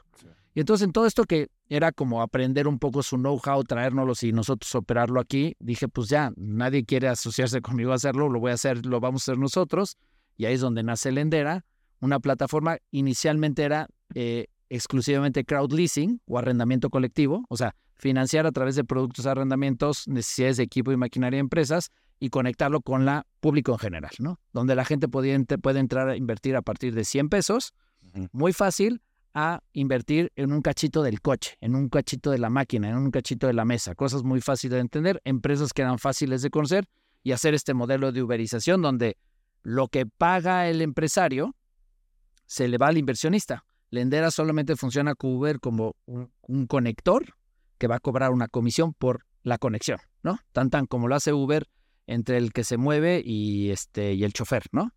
Y el dueño del coche. Y entonces, pues vimos que ese modelo funcionaba y empezamos a cerrar. Nos dimos cuenta que sin querer no existía nadie haciendo arrendamiento colectivo en el mundo y sin querer nos convertimos en la primera plataforma de arrendamiento colectivo del mundo. No había nadie haciendo. Habían muchas plataformas de crowdfunding de préstamo a personas, préstamos inmobiliarios, de equity, pero nadie estaba haciendo arrendamiento colectivo. Hoy, hoy hay dos o tres que están haciendo en el mundo. Y, y que la característica es que tiene una garantía, que es la máquina, ¿no? Que es equipo y maquinaria y que tiene el producto de arrendamiento. Hoy ya evolucionamos más, este, y no solamente es arrendamiento, ya también es crédito, eh, pero siempre conectado al equipo y maquinaria de la empresa, ¿no? De alguna forma, donde pues si inviertes en un contrato de financiamiento, el inversionista invierte en un contrato de, crédito o de arrendamiento, donde la empresa va a pagar el crédito o el arrendamiento y va a llevarse el retorno o la tasa de interés que paga la empresa. Lendera no se lleva la tasa, hace que también para la empresa sea la tasa más barata y adicional a que está el contrato que le va a pagar, hay un activo que es el coche, la máquina, que sirve como garantía de la misma inversión. O sea, si la empresa deja de pagar porque le fue mal, porque llegó el COVID o por lo que sea, yo recupero, Lendera recupera el equipo o el coche, lo vende y recupera el dinero de los inversionistas. Ese es el modelo de Lendera y, fue una respuesta donde me ayuda a resolver dos cosas. Uno, cuando mi cliente en Predmex empieza a crecer, que me ya no puedo concentrarme más, en ese modelo en Lendera, pues puedo sindicarlo. Con el público en general, pero también con otras SOFOMES, otras arrendadoras. Hoy en Lendera traemos 30 mil inversionistas, personas físicas, y 130 instituciones financieras, SOFOMES, arrendadoras, que juegan el, modelo de ser inversionistas en modelo sindicado. Entonces tengo, tengo ese modelo de sindicar con personas que meten 100 pesos o con SOFOMES que meten tal vez cientos o millones en un crédito o un arrendamiento que yo estudié, que evalué y lo publiqué en la plataforma. Okay. Y por otro lado, me da una herramienta que indistintamente de cómo esté operando Predmex y si Predmex consiguió el fondeo, si salió a la bolsa o no salió a la bolsa para fondearse, siempre puedo atender al cliente porque ahí está el público general que lo puede fondear, siempre, ¿no? Y entonces Lendera ayudaba, uno, ayudaba a esta misión de atender al empresario a resolver sus necesidades de una manera diferente, y este, me ayudaba a no detener en esta misión. Y tres, pues con este nuevo modelo también que se volvía muy novedoso, porque además de que pues, está esta conexión entre el inversionista y la empresa, también sin querer descubrimos una cosa magnífica, que, que, es parte de la naturaleza del crowdfunding. Vivimos en un mundo de conexión, ¿no? Y las redes sociales, y cuántos friends, y cuántos likes, y, ¿no? Todo el tiempo estamos ahí. Las empresas cada vez invertimos más en mercadotecnia digital levantar tu dinero en un crowdfunding para el coche que necesitas para tu empresa, para vender el dinero que necesitamos, o sea, para poder levantar el dinero en la comunidad, pues tenemos que hacer mucho ruido digital, mucha publicidad de la empresa. Oigan, esta empresa que se dedica a esto quiere un coche y necesita 100 mil pesos, 200 mil. Toda esa mercadotecnia es publicidad para la empresa. Los inversionistas que invierten en el coche se vuelven seguidores de la marca consumidores posiblemente. ¿Qué pasa si esa comunidad los que se meten también son los empleados de la empresa? ¿Qué pasa cuando un empleado se vuelve inversor? Porque con 100 pesos al coche que voy a estar usando yo en la empresa, le meto 100 pesos y le gano lana. En lugar de participar en la tanda de la empresa, pues mejor le invierto en el coche de la empresa, gano intereses y estoy cuidando el coche. Entonces el empleado empieza a cambiar también el switch de empleado inversionista. ¿Y qué pasa también cuando es el cliente? El cliente dice, oye, esta empresa es yo soy, es mi proveedor y está levantando dinero y paga el 15% o paga el 20% o paga el, lo que sea. Uf, lo conozco, es seguro. Le voy a meter y además me vuelvo su cliente inversionista. Cuando tenga que decidir dónde compro o dónde consumo, pues en esa soy, soy inversionista, me conviene a mí mismo. Entonces se empiezan a hacer conexiones en este mundo de conexiones magníficas y profundas y fidelidad a nivel empleado, cliente. Velo en un restaurante. ¿Qué pasa si el que invierte es tu comensal? Pues, ¿Dónde va a querer comer el comensal? En el lugar que es inversionista. Entonces se hacen estas conexiones mágicas que cuando lo creamos no habíamos visto el potencial que tenía y que hemos ido descubriendo y que se vuelven estas cosas también increíbles en, en este mismo proceso de financiar, ¿no? Ok, y, en, eh, me imagino que hay diferentes también como calificaciones de riesgo, hay, hay eh, sí. o sea... O sea, en el mismo proceso, o sea, todo nace de Predmex y Predmex trae su algoritmo y, y nosotros cuando pasa un proceso de analizar todos los datos que te decía que buscamos, los tradicionales, los no tradicionales, todo eso lo echamos un algoritmo que nos arroja rating A, B, C, D, ¿no? Como las calificaciones financieras, como las grandes empresas que cotizan en bolsa creamos nuestro propio escalafón donde va de A a D, ¿no? Esos son nuestros niveles de riesgo. Y obviamente depende del riesgo, te determina en Predmex qué tasa le doy, qué monto le puedo dar, a qué plazo le puedo dar, ¿no? Y es lo mismo que hicimos en Lendera. Exportamos este modelo que llevábamos 15 años desarrollando, 16 años desarrollando, y se aplica igual en Lendera. Y eso arrojó una calificación. Esa calificación también lo conectamos no solamente riesgo empresa con riesgo activo, esa combinación nos da la calificación lendera, que también es una calificación que va de A a D, y esa calificación va a determinar el TIR, la tasa de retorno que le va a dar al inversionista. Pero entonces cuando entra un inversionista puede ver, pues los de menor riesgo claramente son los que traen la letra A, los de mayor riesgo son los que traen la letra D, los de letra D, pues en teoría también traen tasas de retorno más altas que los de letra A. Obviamente, pues no publicamos el que solicita, pasan por un proceso de filtrado bastante exigente y los que pasan se califican de AD y eso es lo que publicamos en la plataforma. Y entonces ya el inversionista puede entrar a tomar decisión, porque no es que yo, Lendera, no decide dónde se invierte. El inversionista, sus 100 pesos, decide, a ver, esta opción A, opción B, opción C, opción, a mí este paga tanto, este paga tanto, muy sencillo. Este es un coche, este es una máquina, este es un tráiler, ¿dónde quiero poner mis 100 pesos? Y entonces decide dónde los invierte, ¿no? Si, si fueran mil pesos, pues decide dónde mete 10 inversiones, ¿no? O lo puede pulverizar o meter todo en uno o poner un poquito en todos. Y entonces, pero ya se vuelve decisión y la calificación y la tasa pues es como herramientas para que tome la decisión el inversionista. Ok, ok, ok. Wow. No, pues está de verdad que sí es muy novedoso, sobre todo con esa, con esa garantía tan realizable, ¿no? Que ya no es la clásica hipoteca, que, que también no sé, no sé si existe eso, un crowdfunding de... Hay varias, hay varias plataformas. Eh, de hecho, en, crowdfunding hay cuatro tipos de modelos. Están eh, el, de, el de deuda a empresas, ¿no? Como el lender, ¿no? Deuda a través de crédito o arrendamiento. Hay distintas plataformas que hacen ese modelo. Somos los únicos que lo hacen enganchado a la máquina en México actualmente. Eh, está también las de inmobiliario, que son puro financiamiento, pero para proyectos inmobiliarios, ya sea desde el desarrollador inmobiliario, el que compra propiedades para rentar o el que desarrolla hoteles. Y ahí el gancho es inviertes y de garantía está el ladrillo, el terreno, ¿no? Hay diferentes modelos donde es compramos en copropiedad o invertimos como deuda, ¿no? Eh, pero ahí en modelo inmobiliario. Está el modelo de equity, que es pues, para las empresas que están buscando levantar capital y lo que necesitan es socios que, o capital para su empresa y lo que hacen los inversionistas se registra como pues, capital.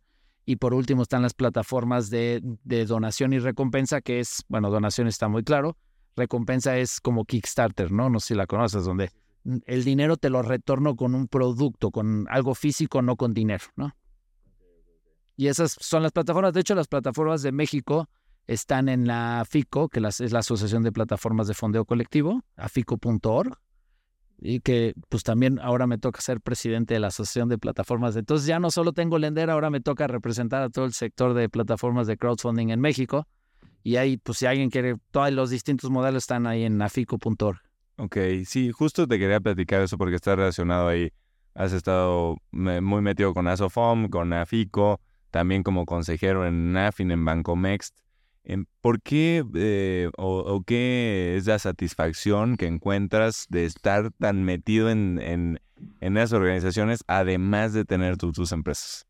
Porque dirán, porque tengo mucho tiempo libre. No, este, de hecho no tengo tiempo libre. Y la pregunta de todo el mundo, ¿a qué horas te da tiempo de hacer todas esas cosas en las que te metes, no? Y a ver, todo lo veo parte del mismo objetivo. O sea, las empresas estaban enfocadas a resolver el dolor de un empresario ¿no? De alguna de las maneras o de algún inversionista usando Lendera y tenía ese enfoque, ¿no? Eh, estar en las asociaciones tenía que ver con conocer a mis competidores, donde muchas veces, más que competidores enemigos, son competidores aliados, donde podemos hacer muchas cosas juntas, donde podemos aprender uno de otro para yo hacer mejor mi negocio. Entonces, mi involucramiento en las asociaciones, principalmente a SOFOM de SOFOMES y a FICO de plataformas de fondeo colectivo, tenía que ver con conectarme con los demás que estamos haciendo lo mismo para aprender entre nosotros, para, para unirnos donde nos tenemos que unir y sobre todo en, las, en, en temas regulatorios, pues hay muchos cambios, ¿no? Y las asociaciones nos dan representatividad a la hora de tener que luchar algo, solicitar algo, pedir algo con las autoridades y sentarnos con la con la Comisión Nacional Bancaria de Valores o con el secretario de Hacienda o con el mismo presidente. Si yo llego como empresario de mi empresa, si no soy el dueño de Coca-Cola, nunca me van a recibir, ¿no? Pero si somos un gremio que representamos a un número de empresas, a un tamaño de crédito, todos juntos, me abren las puertas. Nos abren las puertas para cambiar una regulación, para mejorar condiciones, para lo que sea. Y entonces por eso me empecé a involucrar en las asociaciones. Por mi forma de ser, que pues problema, solución, problema, solución, me conecto mucho con la gente y medio que el, pues ahí me empiezan a invitar a, oye, vente al consejo y vente al comité y oye, vamos a hacer elecciones de presidente, oye, Fer, pues queremos que seas, ¿no? En el de, por ejemplo, en Azofón fue de casi, casi, este, pues hubo uno me dice, oye, tú deberías de dirigir la asociación. Dije, ah, pues, pues bueno, si, si hay opción, pues yo alzo la mano y es como un proceso de elección y hay votación y y me dijeron, no, pues creo que nadie va a querer ser. Entonces creo que tú puedes ser, pues estás muy metido y te estás metiendo en todos los comités para ver la ley tal y la regulación, todo en beneficio de, pues cómo me ayudo yo en mi empresa. Y de repente yo alzo la mano diciendo, pues no había nadie. Y de repente otro, otro alzó la mano, oye, yo también. Y entonces hicimos un proceso electoral y, y pues hicimos como una campañita y al final pues todos los las, los 200 socios que son en Asofón, pues votaron la mayoría por mí y fui presidente, ¿no? Este, y, eso me tocó, más allá de representar y conectar más con todo mi gremio, pues me tocó sentarme pues, con el presidente, con secretarios de Hacienda, con comisión, para discutir temas que me impactaban en mi negocio. La ley de protección al usuario de servicios financieros, la nueva regulación de SOFOMES, el capítulo financiero en el tratado en NAFTA, en el nuevo tratado de libre comercio, el tratamiento que se le tenía que dar. Y yo estaba sentado en esa mesa lleno de puro experto financiero y la gente pidiéndome mi opinión, ¿no? De qué es lo que deberíamos de hacer. Y yo con la cachucha de 200 empresas atrás que pues yo los estaba representando en esa mesa. Entonces, podía aportar y una de las cosas también aprendí desde, desde esta perspectiva de emprendedor, pues que ese mundo de políticos, empresarios, parece que son opuestos, pues cuando se conectan y hablan en un fin común, las cosas funcionan, las cosas caminan.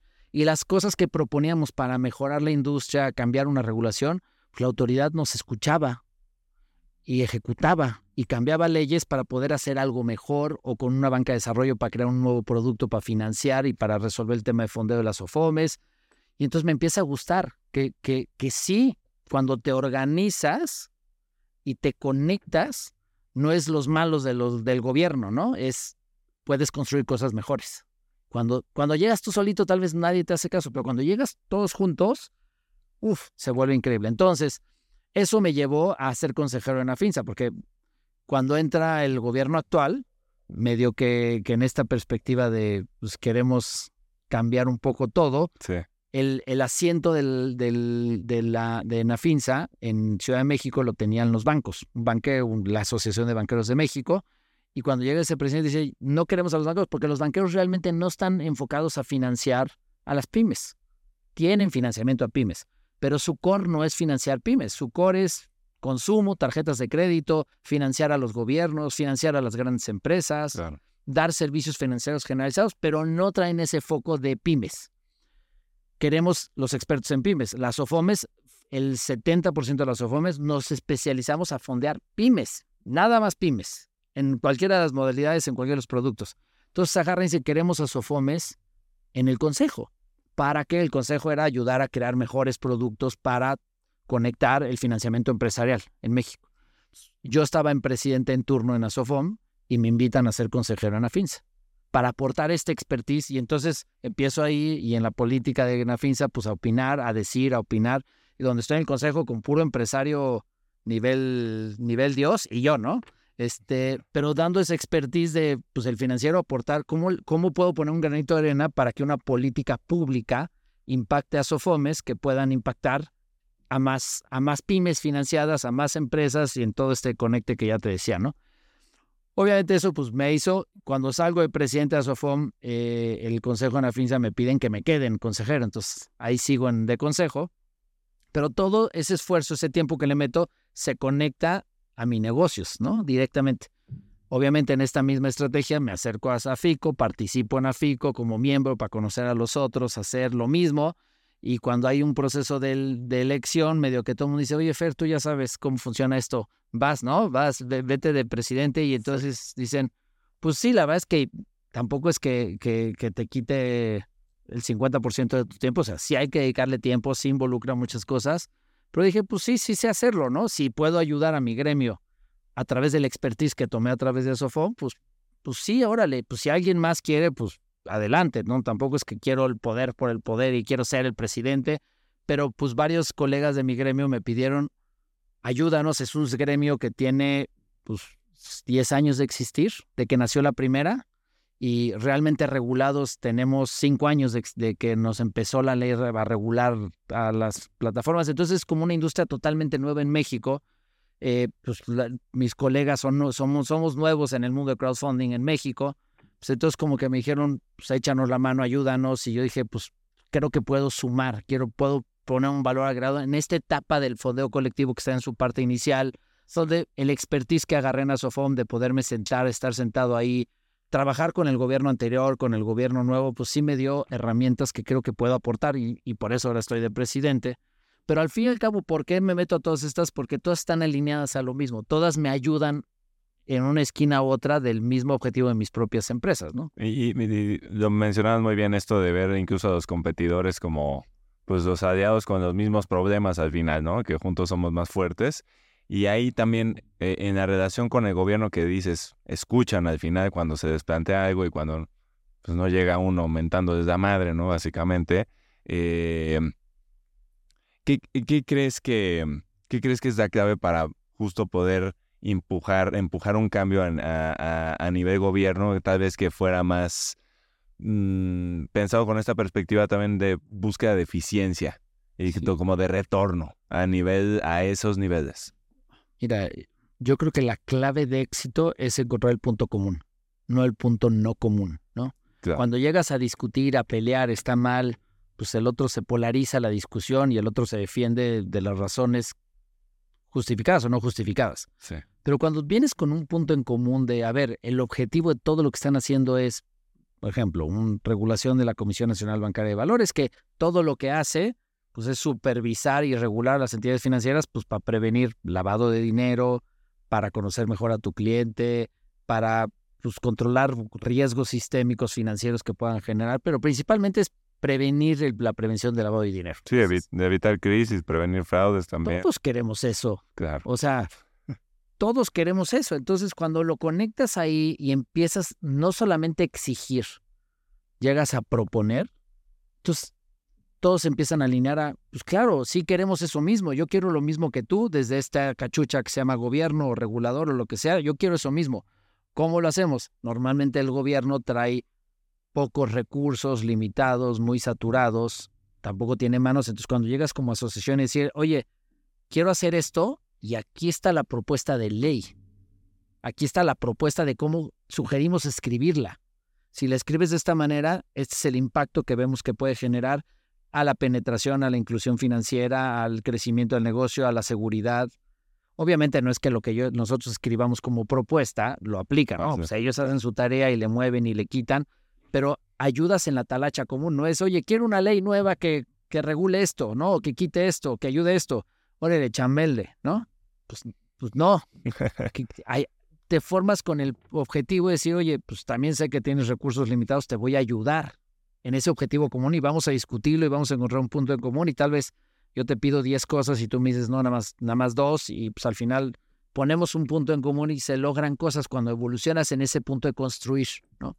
Pero la clave de éxito es encontrar el punto en común, ¿no? Claro. Porque las veces que hemos llegado a nada más quejarnos, a, a decir que es injusto, a, la vida es injusta por sí sola, o sea, no es justo para todos. Hay cosas que dices, híjole, no hacen sentido, pero, pero, pero, pero cuando encuentras el punto en común, cuando lo logras soportar, cuando te vuelves un aliado que ayuda, las cosas empiezan a fluir. Obviamente en tema gobierno, pues depende qué, ¿no? No es lo mismo, oye, una supervisión de una comisión y modificar cómo se hace una supervisión a un cambio de ley que involucra no es nada más a la comisión, es la comisión, Hacienda, Banco de México, cámaras, presidentes, o sea, y ahí te metes a un mundo más complicado, no es, no es tan fácil como lo cuento, o sea, hay mucha talacha, mucho trabajo, hay muchas manos ahí metidas intentando ayudar, pero cuando encuentras el objetivo común que impacta y beneficia a, a todos, industria, clientes, empleados, gobierno, todo fluye. Ahí, ese es, el punto, ese es mi, mensaje para en ese punto es, y no soy político, eh, nunca voy a estar en la política, o al menos eso, eso hoy deseo. Yo estoy en un mundo emprendedor, me encanta ser esa parte y puedo en este vínculo con el tema político, gobierno, para ayudar a mejor gestión de nuestros emprendimientos, eso lo voy a estar empujando, pero, pero no son bichos raros que están en contra de todo y que nada más quieren ver cómo nos meten el pie en todo lo que hacemos. No, tampoco. No, no porque de repente cuando estás muy aislado en el mundo de emprendimiento parece que el gobierno es tu enemigo, que nada más te quiere cobrar impuestos y que solo te quiere meter el pie y lo único que quiere es afectarte. Y no, es cierto, ¿no? O sea, sí. y hay muchas cosas que se pueden construir juntos y todo es mejorable y hay muchas áreas de oportunidad en todos lados, eh, pero pues sí se construye. Llevo ya pues dos presidencias y te digo que sí se construye, sí hay voluntad, no la velocidad de un emprendedor, ni un startupero tecnológico, que todo es más rápido que cualquier cosa que soy, pero sí camina. Venga, entonces, punto en común y quejas solo con propuestas. Exactamente. Voy a quejarme de algo, tengo que llegar a proponer cómo solucionar esa queja. No espero que tú me la soluciones. Buenísimo. Oye, Fer, ya, ya para ir eh, redondeando este y, rumbo al cierre, eh, quería preguntarte, hay mucho, hay mucha conversación sobre el tema de la meritocracia. Y hay mucha gente que, que se toma desde un punto es blanco o es negro. Y a veces pues, yo pienso que nunca es así, eh, siempre una escala de grises, pero ¿cuál es tu, tu punto de vista? ¿Cómo ves tú este tema de meritocracia? A ver, eh, yo coincido contigo, es, es, es, un tema de grises, ¿no? Eh, y, y, y en este mundo conectado en el que tenemos, donde también hay mucha red social, hay mucha fama también, ¿no? Hay muchos concursos y, hay mucha persecución en ser el yo soy el bueno, yo soy el que genero, yo soy el que tengo éxito porque es el que soy más aplaudido o reconocido. Definitivamente hay eso en, en el ambiente, ¿no? Que pasa a nivel empresa, que pasa a nivel gremial, que pasa pues, en todos los círculos. Pero yo creo que parte de, de, todo es que siempre hay, hay fracasos, hay éxitos y fracasos en todo, ¿no? Eh, y como emprendedor, pues bien sabrás que, el, que el, lo que más aprende un emprendedor y cuando has platicado con emprendedores, pues, y en cualquier libro de emprendedor exitoso, empresario exitoso, la clave del éxito es el fracaso. Es el, el haberle metido la pata a fondo. Es el haberte equivocado. Es el, lo que yo te decía, cada vez que donde aprendemos más es cuando un crédito no me pagan, ¿no? Es un fracaso porque perdí dinero. Cuando no me paga un cliente, es eso. Y nos cuesta trabajo a los seres humanos, a los empresarios, a todos los seres humanos, reconocer el fracaso, ¿no? Eh, entonces yo sí creo que como que las, hay, hay, hay muchas áreas grises en, en, el tema de, en el tema que me preguntas. En, hay muchos ángulos y siempre hay que voltear a ver los dos ángulos, el éxito y el fracaso, ¿no? El reconocimiento y el no reconocimiento, el, el que brilla y el que no brilla, en todo. Eh, porque pues es muy amplio, ¿no? No, no sé si estoy aquí como muy, muy global en la respuesta, sí. pero, pero coincido contigo en el tema de la escala de grises, ¿no? Y, y el tema de decir, es importante conocer y tocar el fracaso y no siempre tener éxito y no siempre brillar y no siempre ser el mejor y no siempre ser, porque eso es lo que te más te enseña, más te enseña en, en el proceso, ¿no? Es el camino. Yo sí creo que es el camino, ¿no? Es, este, no, no existen casos de éxito de puro éxito. ningún caso de éxito está construido de puro éxito, ¿no? Digo, hay mil, mil refranes, mil historias de, pues, vemos ya que están acá arriba, ¿no? Vemos el éxito de los exitosos o vemos el que destacó cuando tuvo grandes resultados en algo y es el que se habla. Pero, pero tras bambalinas hay muchos tropiezos, hay muchas cagadas, hay muchos, también suerte a veces, que las cosas se alinearon en el momento correcto, en el lugar correcto. Pero bueno. Y, y, y en y esta, mm, ahorita mencionabas también las redes sociales, que pues estás ahí presente, tú compartes y todo, en, eh, ahí en medio de todo que haces también. ¿Por qué, por qué sientes también importante conectar en, en redes? O sea, mucho de lo que hago en redes tiene que ver con eh, y que tiene que ver con mi blog, podcast que escribo, que es sí. capitalesconz.net, donde doy consejos. Un poco nace de en mi cachucha de maestro de desarrollo emprendedor, como que daba las clases a mis alumnos y mis alumnos pues lo agarraban, lo tomaban, les gustaba, lo aplicaban, se volvían emprendedores y me encantaba ver que yo enseñarle a alguien podía generar un efecto positivo en alguien más para motivarlo a hacer algo, ¿no? Y luego de repente, pues, cuando participaba de consejero en algo, pues decía un consejo que otro empresario decía, wow, me ayudaste muchísimo, como que no veía esa idea y me la trajiste, gracias, ¿no? Y me agradecían. Yo decía, qué padre poder decir algo que le ayude a alguien más, sin agenda, sin tema comercial. Y entonces, ¿cómo, cómo le hago para llegar a más personas? O sea, está padre dar clases, pero mis alumnos son 20 impacto 20 durante seis meses. Claro. Y en los consejos, pues tal vez estoy impactando a un empresario durante una hora de consejo. ¿Cómo le podría hacer para llegar a más personas? Porque pues si tengo algo que le sirva a alguien, pues me encantaría poderlo decir claro. y ayudar a alguien más. Otra vez me regreso a mi punto de estoy solo, empresario, ¿cómo le hago para pagar la nómina? Le pido, no sé a quién ayudar, ¿dónde? ¿Quién me ayuda? ¿No? Me sentía solo y, y re, regresando al Fer, del, al Fer del inicio de que se sentía solo y nadie lo ayudaba y no existían los podcasts y no, no existía todo esto de canales de yo dije, ¿por qué no empiezo estas mismas ideas que empiezo, digo en clase, que veo en el consejo, pues las voy a grabar? Y entonces las empiezo a grabar. Y mi blog, podcast, en ningún momento vendo lo que hago, ¿no? O sea, digo, ya mi equipo de mercadotecnia dice, bueno, ya vamos a poner un anuncio al final, ¿no? este, medio que soy medio reacio, no quiero vender, no es, no es un espacio para vender, es un espacio para ayudarle a otro Pasma. a ver si le doy una idea que le ayude a ser mejor con esta visión que tengo que, pues cómo pongo un granito de arena, porque entre más empresas, mejores empresas, mejores empresarios, mejor entorno, bienestar a su alrededor, mejor país, mejor, mejor, mejor, mejor todo. Entonces como que sí tengo esa misión y el blog me ayudaba y se empiezan a poner de moda los blogs y los podcasts y empiezo a escribir primero el puro blog y empiezo a ver que la gente lo lee y que me hablan, oye, oye, ese que escribiste me sirvió muchísimo, gracias. O sea, el amigo, el primo, pues obviamente son los que empiezan a seguirte y me empiezan a motivar, pues si le está sirviendo a alguien, pues hay que seguir escribiendo. Entonces, medio cómo me inspiro es lo que me preguntó alguien, lo convierto en el podcast de la semana. O, o si alguien me pregunta algo, oye, ¿cómo le hago para esto? Ah, pues lo, te lo explico a través del blog, ¿no? Digo, se lo explico a él personalmente, pero lo convierto en un blog podcast y chin, resulta que le sirvió a alguien más. Y, y ese es como el motivante que lo hago, este, que se conecta con, con pues, el mismo consejo que se me acercan a, a pedirme de repente, el, mi mismo cliente que le está dando el crédito, me dice, oye, ¿cómo, ¿cómo resuelvo este tema? Entonces lo convierto en, o explícame qué eso, cómo funciona el arrendamiento. Pues, ah, pues voy a escribir cómo funciona el arrendamiento. ¿Y ¿por qué, qué compro de contado o arrendamiento? ¿O saco crédito o arrendamiento? ¿Qué me conviene? ¿No? Y entonces se vuelve la inspiración de mi siguiente podcast y mi siguiente. Y así es. Y sin querer empiezo a generar contenido y de repente se me acerca un empleado y me dice, o mi gerente o mi director y, y, me cuenta un problema y pues yo como su jefe pues le digo y se convierte en un podcast y al final es, le hablo a uno y digo, ¿cómo le hago para este mismo consejo dárselo a todos los demás? Pues lo convierto en podcast y, y a ver si le sirve a alguien más y si le sé que le sirve a alguien más, pues me va a seguir motivando a seguirlo haciendo. Qué increíble, Fer. Sí. Qué padre. Una motivación muy pura de compartir. Sí, sí. Oye, eh, a ver, tres a cinco ingredientes para una buena vida. ¿Qué me dirías? A ver, uno, pasión.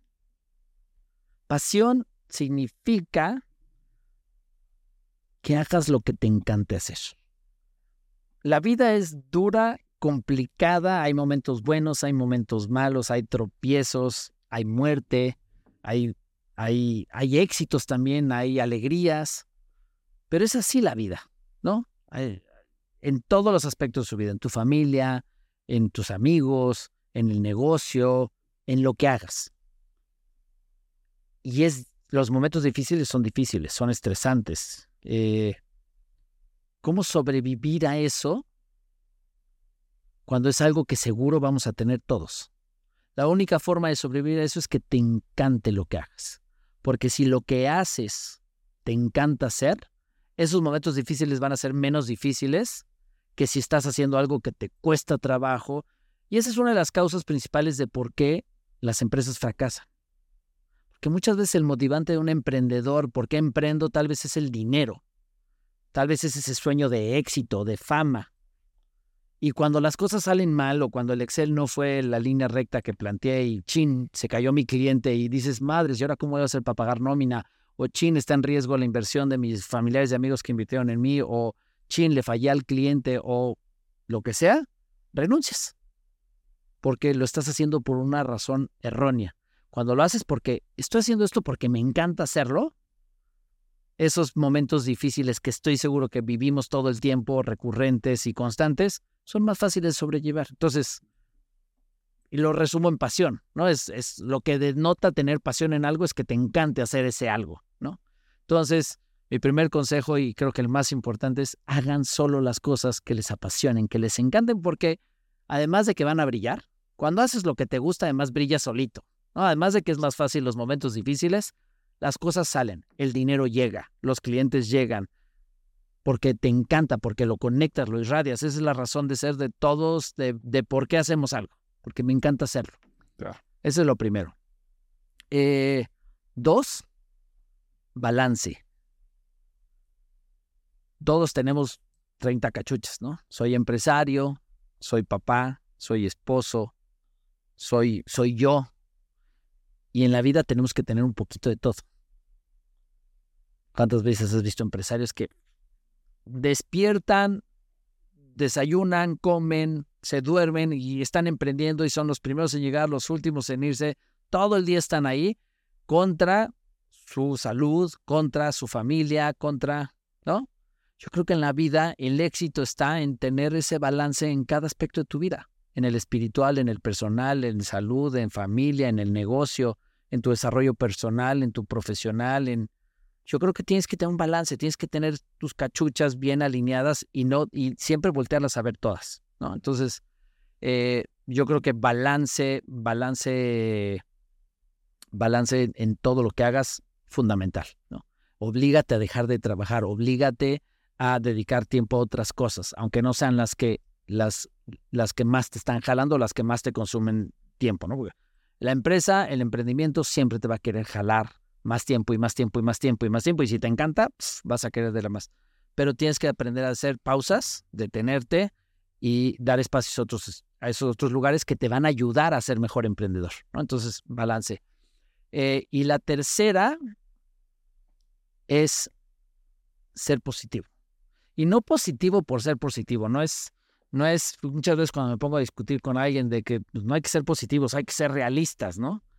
No, yo digo que hay que ser positivos. El mundo está también otra vez siguiendo, está lleno de, de caca, de malas noticias. O sea, ve la prensa, ve las noticias, pues, puras malas noticias, ¿no? Sí, sí, sí. La medios están enfocados en, pues, vende más una noticia mala que una noticia buena. ¿no? la nota roja siempre llama más la atención que la nota bonita, ¿no? Entonces, ¿qué quiere decir? Que estamos bombardeados de cosas negativas. Eh, luego, pues cuando, cuando nacemos, somos invencibles, ¿no? De niños somos invencibles. Queremos ser Superman, queremos volar, queremos hacer todo, pero, pero pues nuestros papás nos van educando y nos empiezan a poner límites y nos dicen, no, eso no se puede. Y llegamos a la escuela y los profesores te dicen, estas son las reglas del juego y te dicen, esto no se puede. Y de repente llegas al trabajo y en tu trabajo te dicen, estas son las reglas del juego y esto no se puede. Entonces, naturalmente estamos creciendo en no se puede, no se puede, no se puede. Entonces, cuando llega un tema, un problema, nuestro instinto natural es no se puede. Claro. Y eso, eso lo veo como ser negativo y al contrario, es ser positivo, es oblígate A ver cómo. a ver cómo sí se puede. No es positivismo por ser positivismo. A ver, a lo más feo, lo más negativo, lo más, conviértelo en positivo. Desde oblígate a contestar cómo sí se puede, para romper un poco esa estructura de que nos hemos, hemos creado solito y nosotros los creamos con nuestros hijos y nuestros hijos lo van a crear con sus hijos y es poner reglas y límites, pero en el mundo cuando tú logras contestarte el cómo sí se puede, encuentras ili- ilimitado. Lo que quieras puedes lograr, todo se vuelve posible. Y todo lo negativo, cuando lo conviertes en positivo, es conviertes el problema en oportunidad, que tiene que ver con el emprendimiento. Cuando el problema dices, oye, ¿cómo lo soluciono? Es el cómo sí se puede, y es donde, eh, donde está todo esto que te comentaba al principio de cómo emprendes. El problema lo convierto en solución. Claro. Esos son mis tres, mis tres. No, buenísimo. Pasión, balance y ser positivo. eh, convertir las cosas en lo bueno. Así Nos es. parece espectacular. Pues Fer, de verdad que eh, esta entrevista siento que la sentí como si fueran varias de tantas cosas que platicas. La verdad, súper interesante. Eh, estoy fascinado con todo lo que platicaste. Se aprende mucho de, de ti. Se ve que te apasiona también la docencia, se irradia e- esas ganas de compartir. Te agradezco muchísimo que hayas estado acá. No- ¿Nos podrías compartir cómo seguirte, todo lo que haces, cómo puede estar en contacto contigo la gente? Claro, encantado. Me pueden encontrar prácticamente en cualquier red social como Fernando Padilla EZ, ¿no? Así tal cual, Fernando Padilla EZ, o mi blog, podcast, que pues lo encuentran en YouTube, en Spotify o directamente es capitales con Z, capitales.net. Y ahí me pueden encontrar cualquier y entonces pues ahí me pueden preguntar, ahí me pueden conectar y pues es fácil, creo, encontrarme. Buenísimo. Pues ahí, ahí te estaremos siguiendo, Fer. Nuevamente, muchísimas gracias por estar acá. Espero que no sea la última vez que andes por acá en, el podcast y, y, y de verdad, eh, eh, pues seguirnos la pista porque de verdad que, te digo, se irradia cuando alguien suma, cabrón. Muchas gracias, José. Pues encantado y cuando quieras estamos aquí para seguir platicando. Como ves, me encanta, me encanta platicar y si eso le gusta a alguien, le sirve a alguien, pues encantado y además la charla contigo pues está muy rica. Buenísimo. Bien, entonces. Muchas gracias por acompañarme a romper el molde. No olvides darle like, suscribirte, dejar tus comentarios y compartir este video con alguien a quien le pueda interesar. Recuerda que la intención aquí es simplemente sumar, y mucho te agradeceré que nos ayudes a llegar a más gente. Muchas gracias a Move por ser la casa de Rompiendo el Molde y por ser un espacio creativo dedicado a producción audiovisual. Y a Cluma, clúster mexicano de animación, que impulsa tanto al desarrollo del talento en el mundo de producción audiovisual. Si eres un creador de contenido o quieres tener experiencia en producción, asegúrate de contactar a Cluma y a Move. De nuevo, muchas gracias por escucharnos, espero que podamos seguir creciendo juntos y que sigamos rompiendo el molde.